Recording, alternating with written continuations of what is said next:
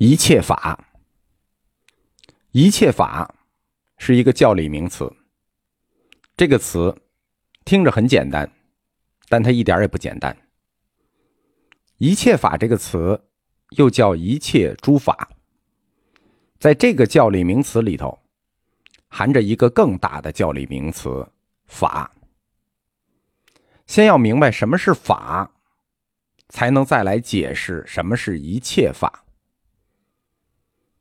法这个字，是我们汉语给的意义。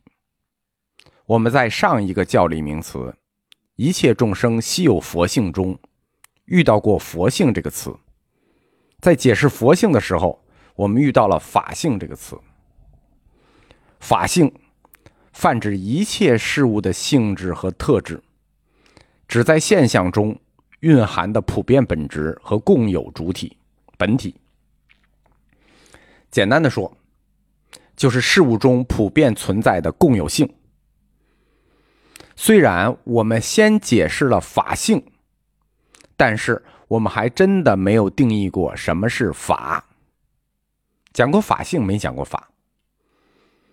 这就是做佛教词典的另一个难点，就是很难有一个在逻辑上清晰的顺序。你做字典的话，几种排序。要不然按字母排序，要不然就按首字的笔画排序。但是宗教学字典就比较特殊，因为它应该按照教理的递进顺序是排序，先是最基础的教理名词，然后往后推。但是这样做的字典是没法查的，而且也很难分清或者很难确定哪一个词比其他词更基础一些。所以就出现了这种我们解释过法性，但是还没有定义过法的情况。法，它的梵文音译是达摩，或者是昙无。法是意义，它的梵文音译就是达摩或昙无。唐朝以前来华的胡僧叫什么什么达摩，或者叫昙无什么什么的特别多。禅宗的祖师就叫达摩，对吧？中国有过一系列的著名的易经家，都叫昙无什么？昙无谶、昙无劫。法这个词，它覆盖的意义是非常广的。在《五世毗婆沙论》中说：“应知法生，意有多种，不拉不拉不拉，很多种意思。”然后给了两个简单的判断法的依据。第一，法为正见，邪见非法。那这就给法做了界定，正见、邪见，实际指的是法有内在的自身的规定性。第二点是，法为能持，或能长养，能持于自，长养于他。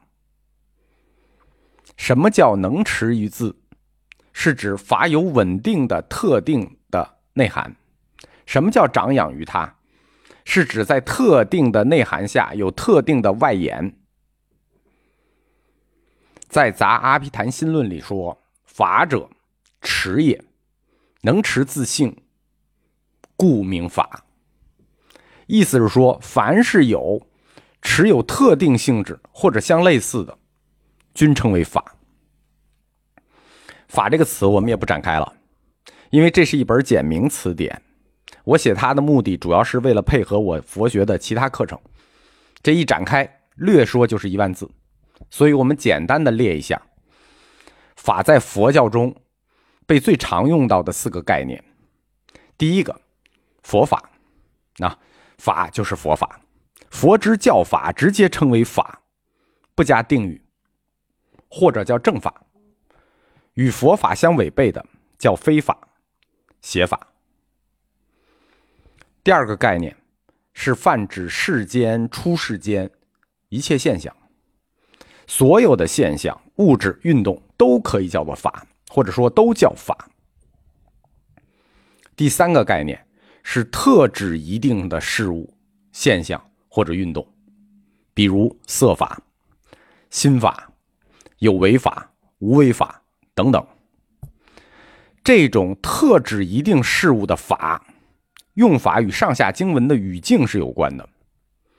这是前三种法，就是在佛教中法最被常用的四个概念里，前三个都是名词。还有一个法是作为动词的，一般学佛的同学你们碰不到，因为这个法的用法是在阴明学里，在阴明逻辑里用的谓词，效法、类推，是一种递延的延展的概念。法我们就解释完了。什么叫一切法呢？一切就是所有的 total，那是普通人的理解，或者说大面上可以这么理解。一切所有的法叫一切法，一切法泛指一切现象。但是因为角度不同，对一切这个概念的解说也有差别，对吧？我们觉得一切不用解释，不对，一切要解释。一切法的概念。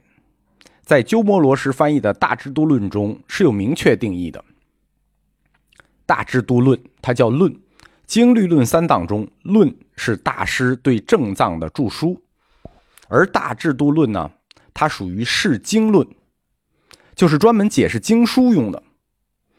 解释哪本经书呢？《大智度论》解释的是大乘佛教最基础的思想，般若部的根本经之一。摩诃般若波罗蜜经，因此，在大智度论中，给出了很多佛教词汇的基本定义。